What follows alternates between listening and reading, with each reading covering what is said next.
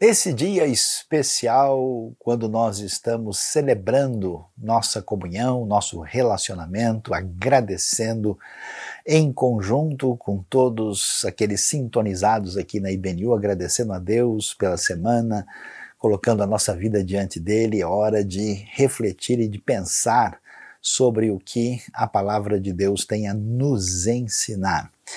E hoje nós vamos refletir a respeito de um tema muito importante: vencer o passado, só o perdoado.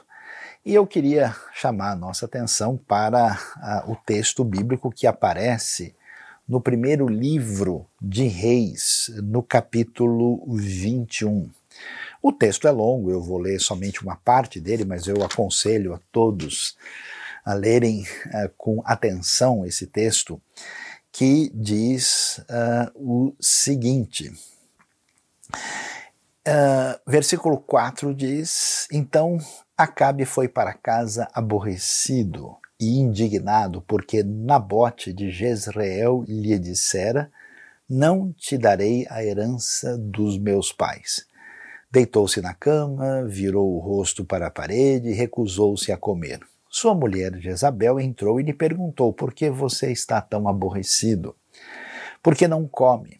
Ele respondeu-lhe: Porque eu disse a Nabote de Jezreel: Venda-me a sua vinha, ou se preferir, eu lhe darei outra vinha em lugar dessa. Mas ele disse: Não te darei minha vinha. Disse-lhe Jezabel: Sua mulher é assim que você age como rei de Israel? Levante-se e coma, anime-se, conseguirei para você a vinha de Nabote de Jezreel. Então ela escreveu cartas em nome de Acabe, pôs nelas o selo do rei e as enviou às autoridades e aos nobres da cidade de Nabote. Naquelas cartas ela escreveu: decretem um dia de jejum e ponham Nabote sentado num lugar de destaque entre o povo e mandem dois homens vadios sentar-se em frente dele e façam com que testemunhem que ele amaldiçoou tanto a Deus quanto ao rei. Levem-no para fora e apedrejem-no até a morte. As autoridades e os nobres da cidade de Nabote fizeram conforme Jezabel os orientara nas cartas que lhes tinha escrito. Decretaram o jejum e fizeram Nabote sentar-se num local destacado no meio do povo. Então, dois homens vadios vieram e se sentaram em frente dele, o acusaram diante do povo, dizendo: Nabote amaldiçoou tanto a Deus quanto ao rei. Por isso o levaram para fora da cidade e o apedrejaram até a morte. Então mandaram informar Jezabel. Nabote foi apedrejado e está morto. Assim que Jezabel soube que Nabote tinha sido apedrejado até a morte, disse a Acabe, levante-se e tome posse da vinha que Nabote de Jezreel recusou-se a vender-lhe. Ele não está mais vivo, está morto. Quando Acabe ouviu que Nabote estava morto, levantou-se e foi tomar posse da vinha.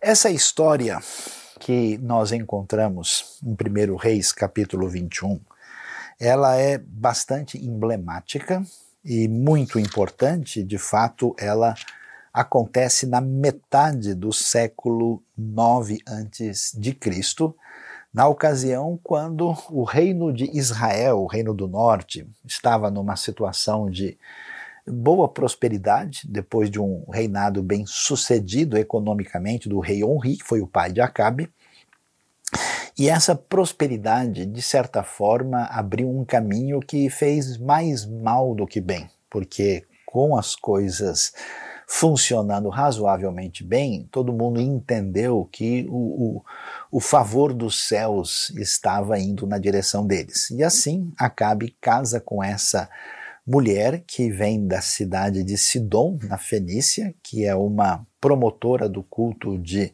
Baal e Azerá, e assim nós temos esse conflito né, entre a, a, a fé no Deus único, o Deus bíblico que se revela nas Escrituras, e aquele culto uh, politeísta, uh, pagão, uh, que tem os seus desdobramentos conforme nós lemos na própria Escritura Sagrada.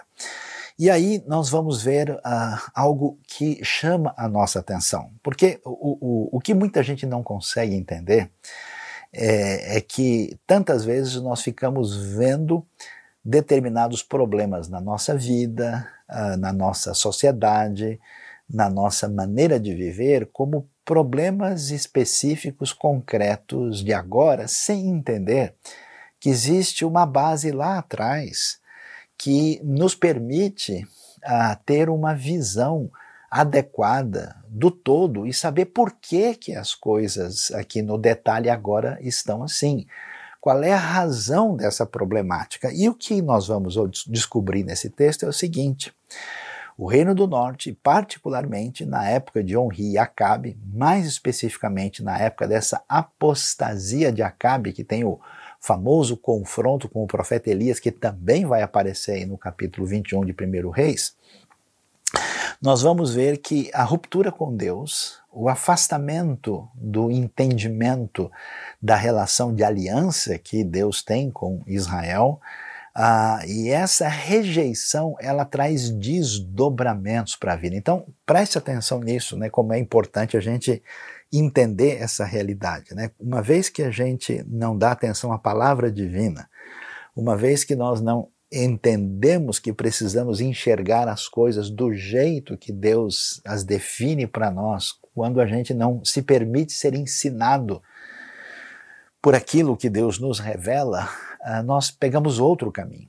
E ao pegar esse outro caminho, nós temos desdobramentos disso. E é exatamente isso que você vê na história de Israel e, particularmente, agora nessa situação. Né? A rejeição de ouvir a Deus e de amar a Deus traz consequência na relação com o próximo. E é o que nós vemos aqui.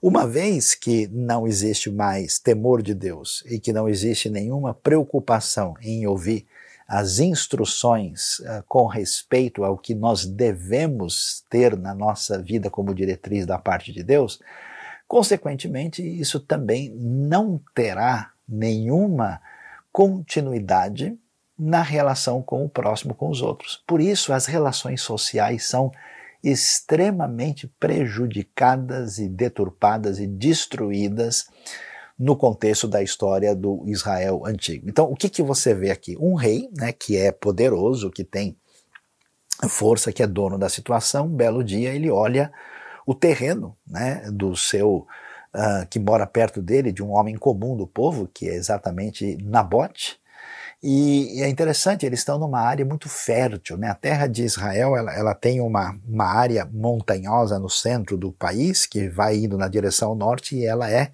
cortada por uma região muito bonita, muito fértil até os dias de hoje, que é o Vale de Jezreel, que perto ali da chamada Serra do Carmelo, lembra do Monte Carmelo? Então, nessa região onde Elias costumava estar, e ali é muito bonito, e de fato é uma região que tem, até hoje, né, produção agrícola, você tem vinhas, e o nosso conhecido rei Acabe olha e fala, ó, fiquei com vontade de ter essa propriedade, eu vou lá pedir, afinal de contas eu sou o rei, vou falar com o Nabote que eu quero pegar a vinha dele.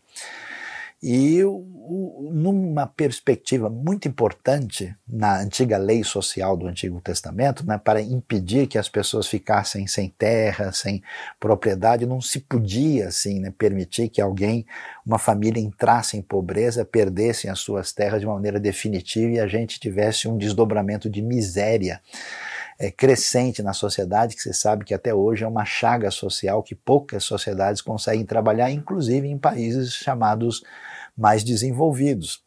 E é interessante que Nabote, né, valorizando seu pedacinho de terra ali, valorizando aquilo que é a herança da sua família, diz: Olha, eu não estou disposto a vender. Mas o que vale a liberdade? O que vale aqui a, a postura, a posição né, adequada uh, de um cidadão comum nesse cenário? Não vale nada.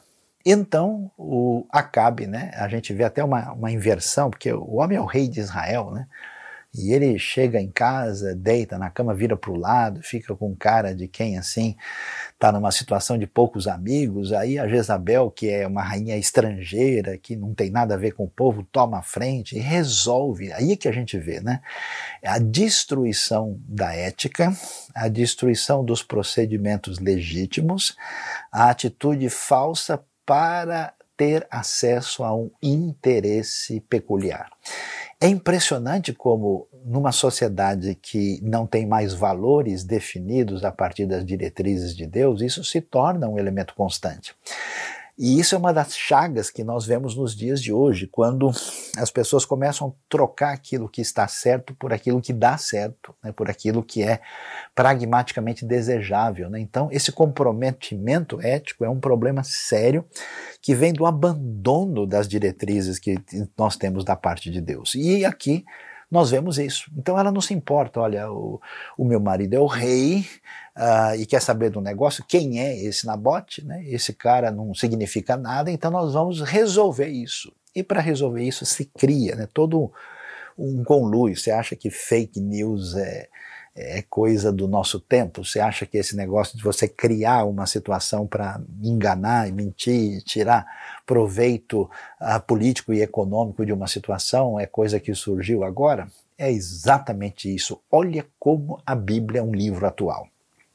Ela faz isso, manda cartas e até contrata o pessoal para trazer ali testemunhas falsas, gente que literalmente na Bíblia são chamados de filhos de Belial, né, que traduzido adequadamente por indivíduos vadios que não tinham o que fazer, estavam ali realmente a serviço do mal. Eles trazem uma acusação formal dizendo, né, que uh, Nabote, inclusive, tinha amaldiçoado a Deus e ele então é apedrejado até a morte. O que impressiona é a gente ver a situação de um indivíduo comum uh, que honra a tradição histórica do seu povo, que não abre mão daquilo que representa de maneira concreta a honra da sua família, da sua história, e que é condenado e num julgamento que a gente vai ver que nem acontece de verdade, e sem qualquer possibilidade de defesa, de contra-argumentação, ou seja, preste bem atenção nisso, não há nenhum espaço para Nabote apresentar, ainda que né, ele tivesse toda a razão, algum pedido de perdão. Nabote poderia, pelo menos assim, dizer: não, vamos lá, Nabote, diga aqui quais são suas últimas palavras. Ele poderia dizer: Não, olha, eu me arrependo, ó rei, o Senhor é o soberano de Israel, de fato, a minha vinha vai estar à sua disposição, eu não amaldiçoei a Deus, mas aqui eu coloco. Poderia ter chegado a uma atitude num caminho de violência menor. E isso é muito importante porque porque quando nós temos uma sociedade, um mundo que está em sintonia com Jezabel e o baalismo, de fato é incrível. Você tem um crescimento de violência e uma atitude fundamentada nos propósitos pragmáticos da intenção de alguém, sem dar qualquer valor à ética e ao ser humano, e nesse mundo não existe perdão. O que existe é o que a gente chama de um julgamento sumário. O que existe é uma atitude de incompreensão qualquer do cenário de uma maneira em que você tem um julgamento atroz, uma violência definida e uma postura absolutamente rejeitável. Por que, que isso é tão importante?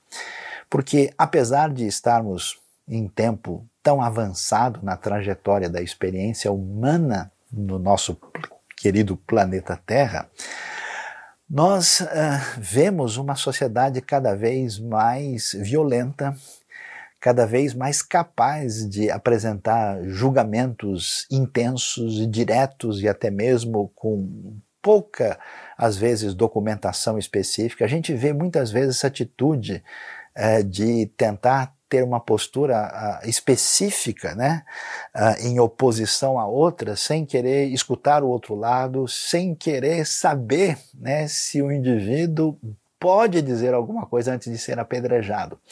Essa cultura ah, de colocar rótulos, de bater pesado e de atingir os outros e de crescer em violência e de não dar oportunidade a alguém que vai dizer alguma coisa diferente é uma cultura realmente assustadora.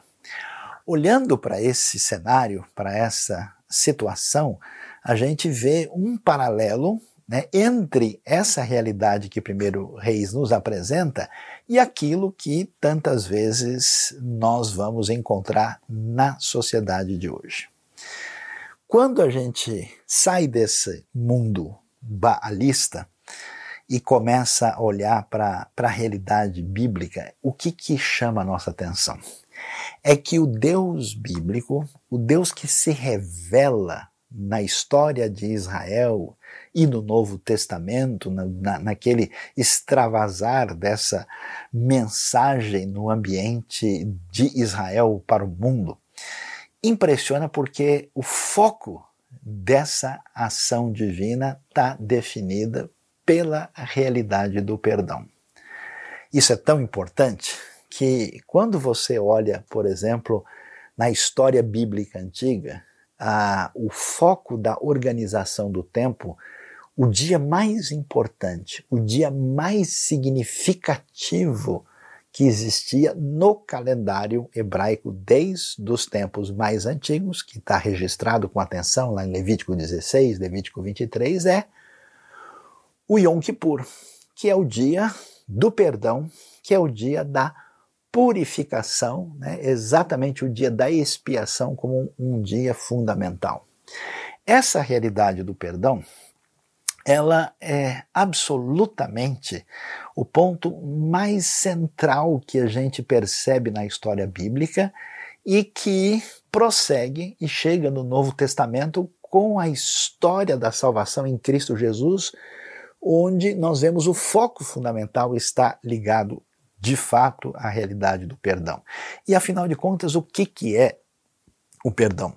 O perdão está ligado com o fato de que compreendendo a fragilidade humana e o fato do ser humano ser pecador, nós temos na nossa vida, em relação a Deus, em relação ao próximo, uma série de situações, de equívocos, de erros, de uh, relações frustradas, de ressentimentos e de atitudes que vão marcando a nossa vida do ponto de vista histórico, concreto, emocional, e espiritual. E, portanto, qual é o desafio que nós temos com a nossa vida? O nosso desafio é termos que, a cada dia, conviver com o nosso passado. E essa é a situação difícil. Qual é o drama da maior parte das pessoas que vivem num sofrimento interno uh, significativo na caminhada da sua vida. É a sua trajetória anterior, dos seus erros, das suas omissões, das suas ações indevidas, na ruptura com Deus e com o próximo, onde, vamos dizer assim, acumula-se uma série de situações problemáticas e difíceis que acabam prejudicando e dificultando a nossa caminhada. Eu acho tão interessante a gente observar o caminho né, que nós vemos numa sociedade sem Deus, onde o julgamento pesado é cada vez mais forte, é, é interessante como as sociedades que eh, rompem com Deus ou utilizam Deus como um ídolo à mercê, eh, vamos dizer, da, da sua manipulação do sagrado, elas se tornam violentas, assassinas e genocidas. Preste atenção nisso, né? Tanto sociedades é, ditas teocráticas que manipulam o sagrado e que transformam o Deus revelado no seu bezerro de ouro particular, como também as sociedades que rompem com Deus e colocam o ser humano no seu lugar, é impressionante como esse vazio abre espaço para uma espécie de síndrome de Nabote, uma coisa assustadora, né? Essa essa conexão Jezabel e Nabote eh, apresentam-se de maneira no qual a violência é uma referência fundamental. Veja Gênesis capítulo 6, quando o ser humano se afasta de Deus, a terra se enche de violência, a palavra Hamas no texto hebraico. Então, essa é uma marca fundamental que é exatamente a oposição dessa relação de perdão. E quer ver uma coisa interessante? Volto a mencionar 1 Reis capítulo 21. Olha só que coisa surpreendente. Depois de tudo que aconteceu, Deus convoca né, o profeta Elias e que vai interpelar Acabe por causa do assassinato, da injustiça, da maldade que foi cometida. Né? E, claro, Jezabel é punida, ela tem uma morte terrível nesse cenário absurdo de tudo que aconteceu. E o texto de 1 Reis, capítulo 21, na sequência, no verso 25 em diante, nós lemos o seguinte: Nunca existiu ninguém como Acabe, que pressionado por sua mulher Jezabel, vendeu-se para fazer o que o Senhor reprova. Interessante essa expressão, vendeu-se. Ele se comportou da maneira mais detestável possível, indo atrás de ídolos, como faziam os amorreus que o Senhor tinha expulsado de diante de Israel. Olha lá, atenção. Ouça bem, acompanhe as palavras do texto como elas são impressionantes. Quando Acabe ouviu essas palavras, rasgou as suas vestes, vestiu-se de pano de saco e jejuou passou a dormir sobre panos de saco e agia com mansidão. Está preparado para ouvir a sequência? Então a palavra do Senhor veio ao tesbita Elias: Você notou como Acabe se humilhou diante de mim? Visto que se humilhou, não trarei essa desgraça durante o seu reinado, mas durante o reinado de seu filho. Você viu que coisa impressionante? Depois de tudo que Acabe fez, a sua atitude irresponsável, todo o envolvimento no caminho do mal, num momento só em que Acabe se volta para Deus de modo a abaixar sua arrogância e a se humilhar diante de Deus, um pouco de atitude nessa direção é suficiente para que Deus diz, olha, a desgraça da destruição que cairia sobre o reino não virá mais na época dele. Ou seja, existe uma série de situações que exigem a justiça do Deus justo, que vai trazer o, o julgamento e a sua mão uh, de correção na história de Israel, mas bastou uma atitude de humilhação e de reconhecimento de Acabe, né, que passa inclusive a agir com mansidão para que Deus tire a sua mão de juízo sobre ele. Por isso é impressionante porque a ideia da Bíblia, ela é surpreendente, porque o Deus que se revela, o Deus que se revela a Moisés, né, aquele Deus compassivo, misericordioso, bondoso, que revela toda a sua bondade e o seu récede, esse amor incondicional, ele age na direção de procurar o ser humano para oferecer a sua atitude de restauração através do perdão.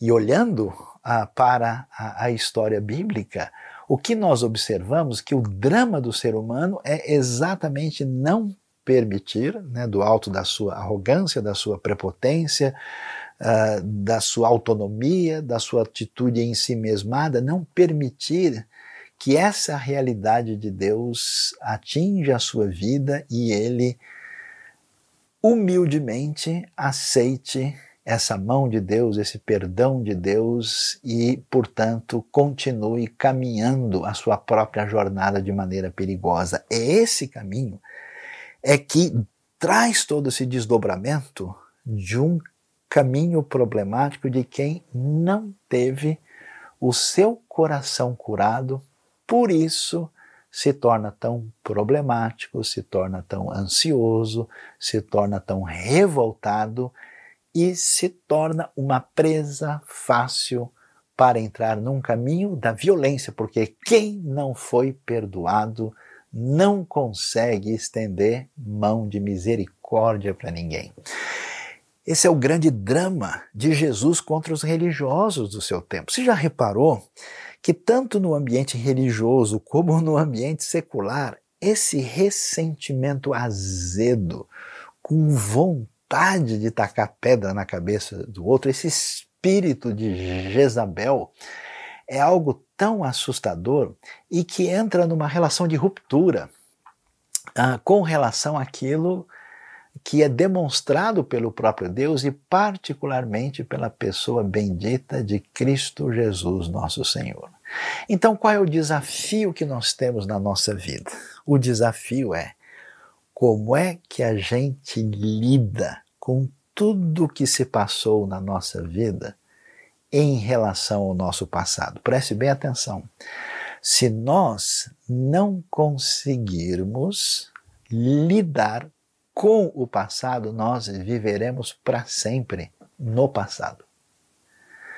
Você não consegue sair de lá. Você vive nesse ambiente de prisão. Eu conheço diversas pessoas que não conseguem prosseguir na sua vida porque as experiências difíceis são experiências interessantes que uh, uh, têm a ver com uh, erros que você cometeu as coisas absurdas que você fez, a atitude indevida que você tomou em relação aos outros, e preste atenção, das quais você não conseguiu se perdoar.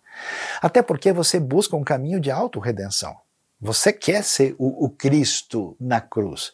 Você não acredita na obra da redenção e, portanto, você tenta de alguma maneira sofrer né? E há pessoas que entram num processo psicológico mesmo de estar ali passando por dificuldades e meio que curtindo de uma maneira estranha e até perigosa aquela caminhada, é como se ele pudesse, né, de alguma maneira, né, é, passar por isso. Eu já vi várias pessoas dizendo coisas do tipo assim: é, pastor, quando eu era mais novo, quando eu era mais nova, eu fiz um monte de bobagem, agora eu estou passando por isso, eu entendo, né? As coisas vão e vêm, né? Eu estou meio que colhendo o que eu plantei. A pessoa está constantemente se punindo, às vezes até de maneira inconsciente. A outra maneira complicada de lidar com isso não tem a ver com os erros que você cometeu, mais com aquilo que foi cometido contra você.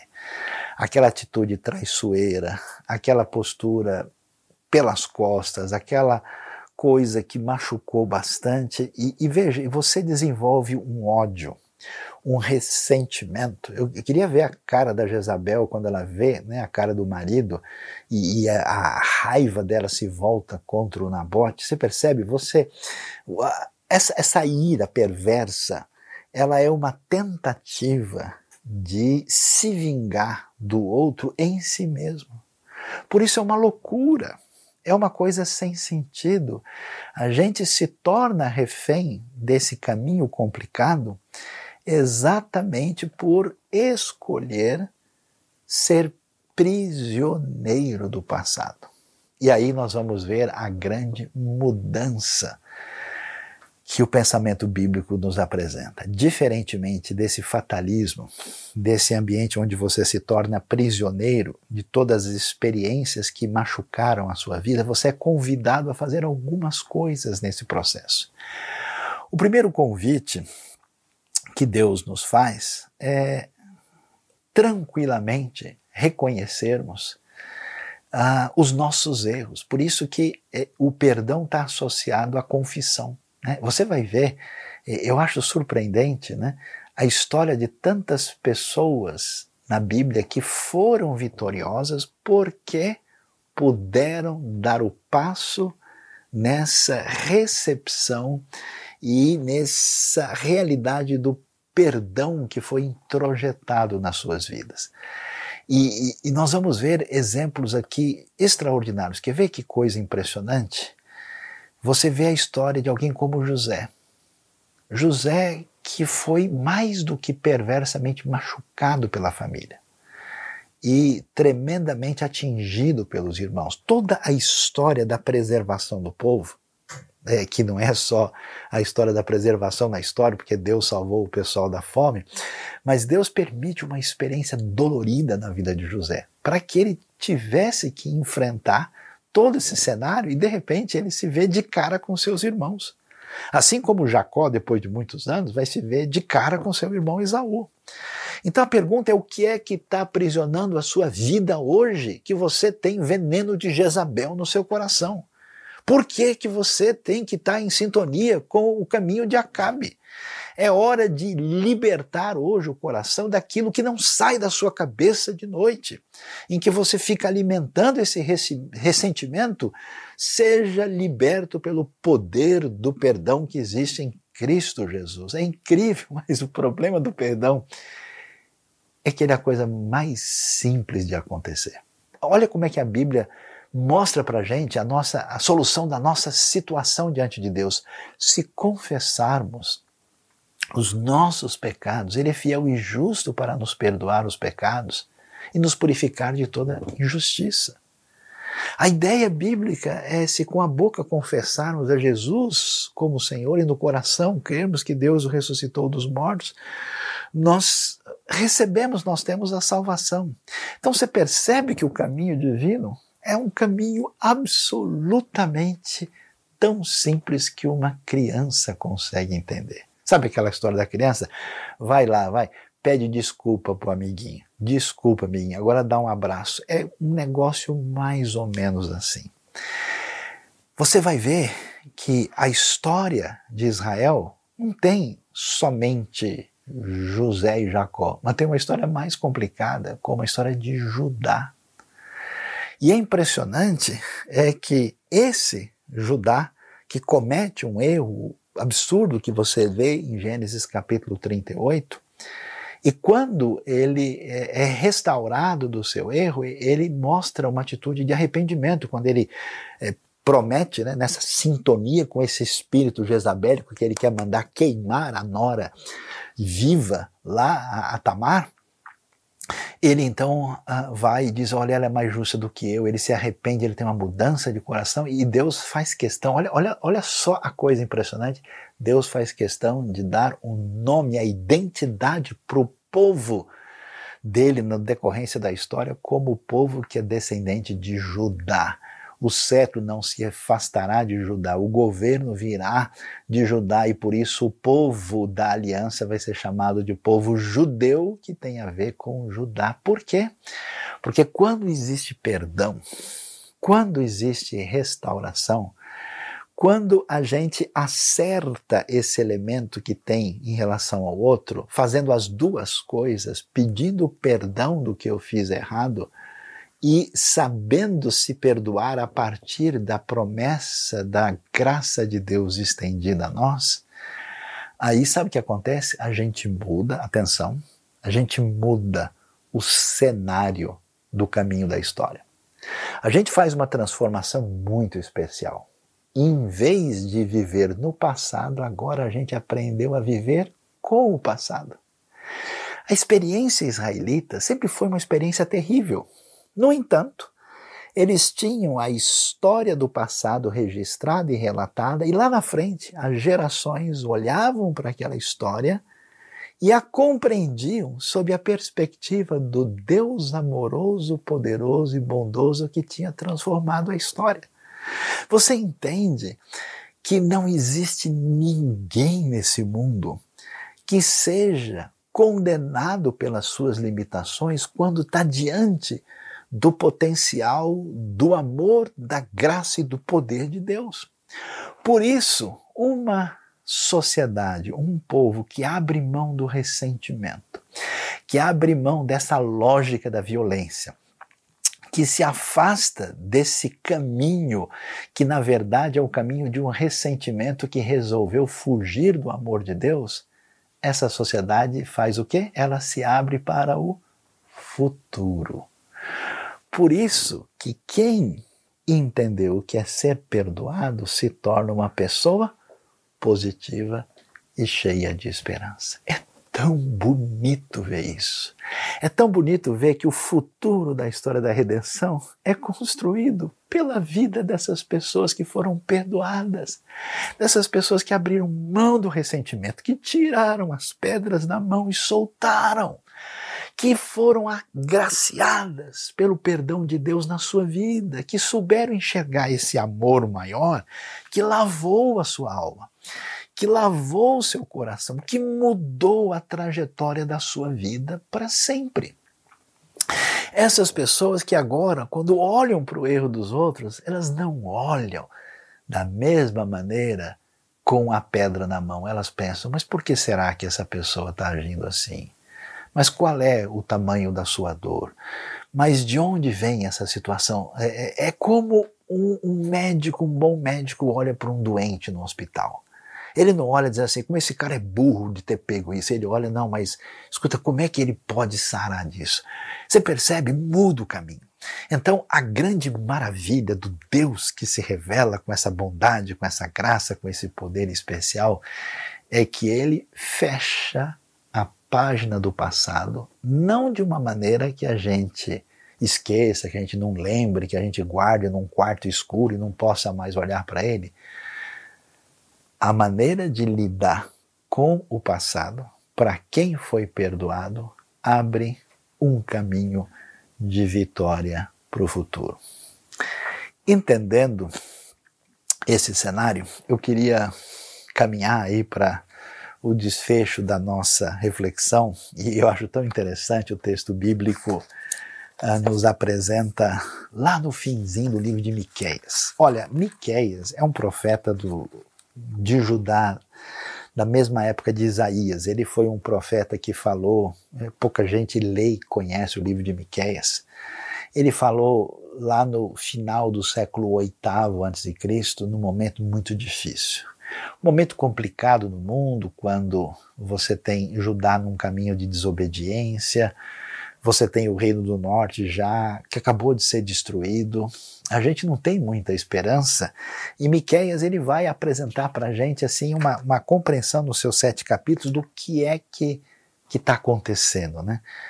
Qual é a razão do juízo divino e ao mesmo tempo, né? Esse profeta que sabe quem é o Deus da história, o Deus poderoso, o Deus do perdão, então a gente pula assim do momento né, de, de palavra de juízo para aquele slide especial que mostra a redenção futura, né? esse caminho de esperança que enche o coração dos perdoados, daqueles que conhecem o Deus que faz aliança. E olha só uh, o que a gente lê em Miqueias, no finzinho, no capítulo 7, verso 18 em diante.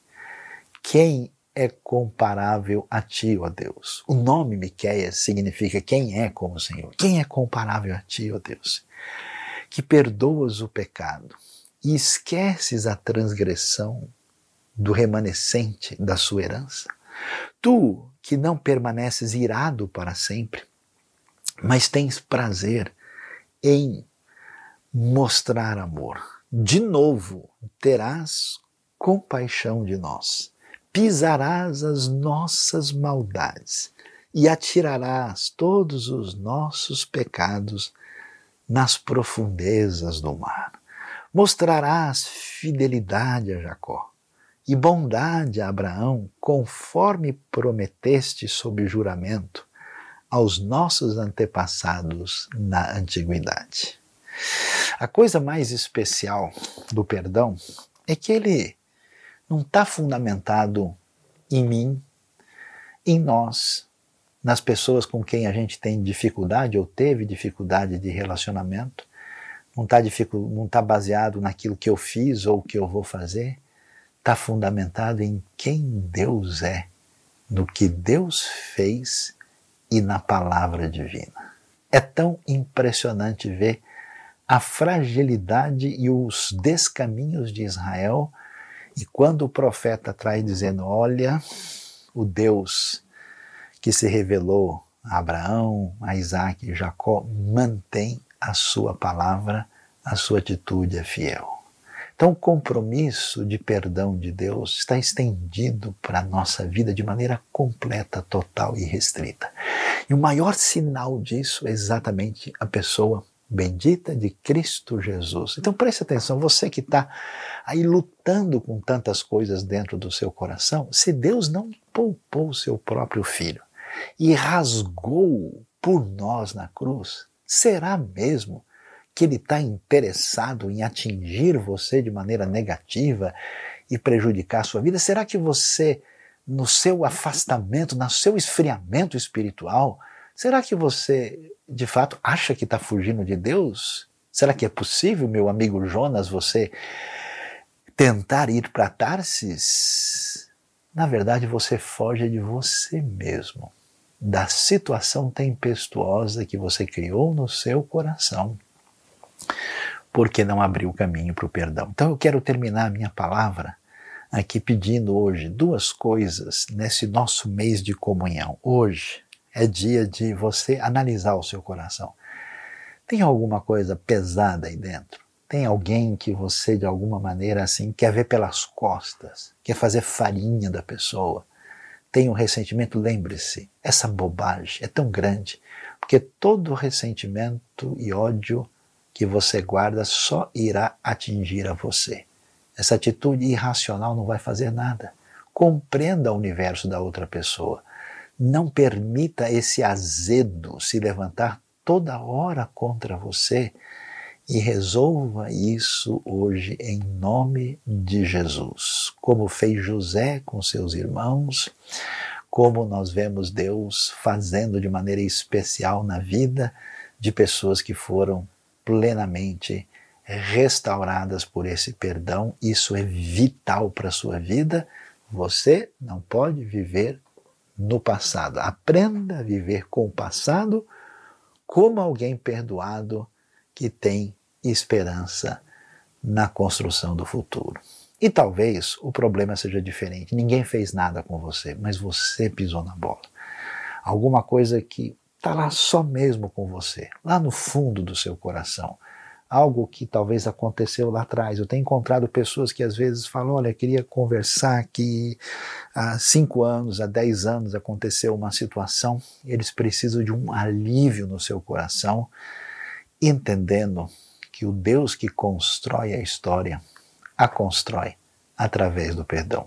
E basta mencionar não só Judá, mas o próprio Davi e outros que na sua caminhada erraram pediram perdão, foram perdoados e caminharam na direção daquilo que Deus desejava na sua vida. Deus abençoe a nossa vida, Deus abençoe o nosso coração e hoje, de modo especial, quero terminar esse momento com uma palavra de oração por você. Você está aí acompanhando?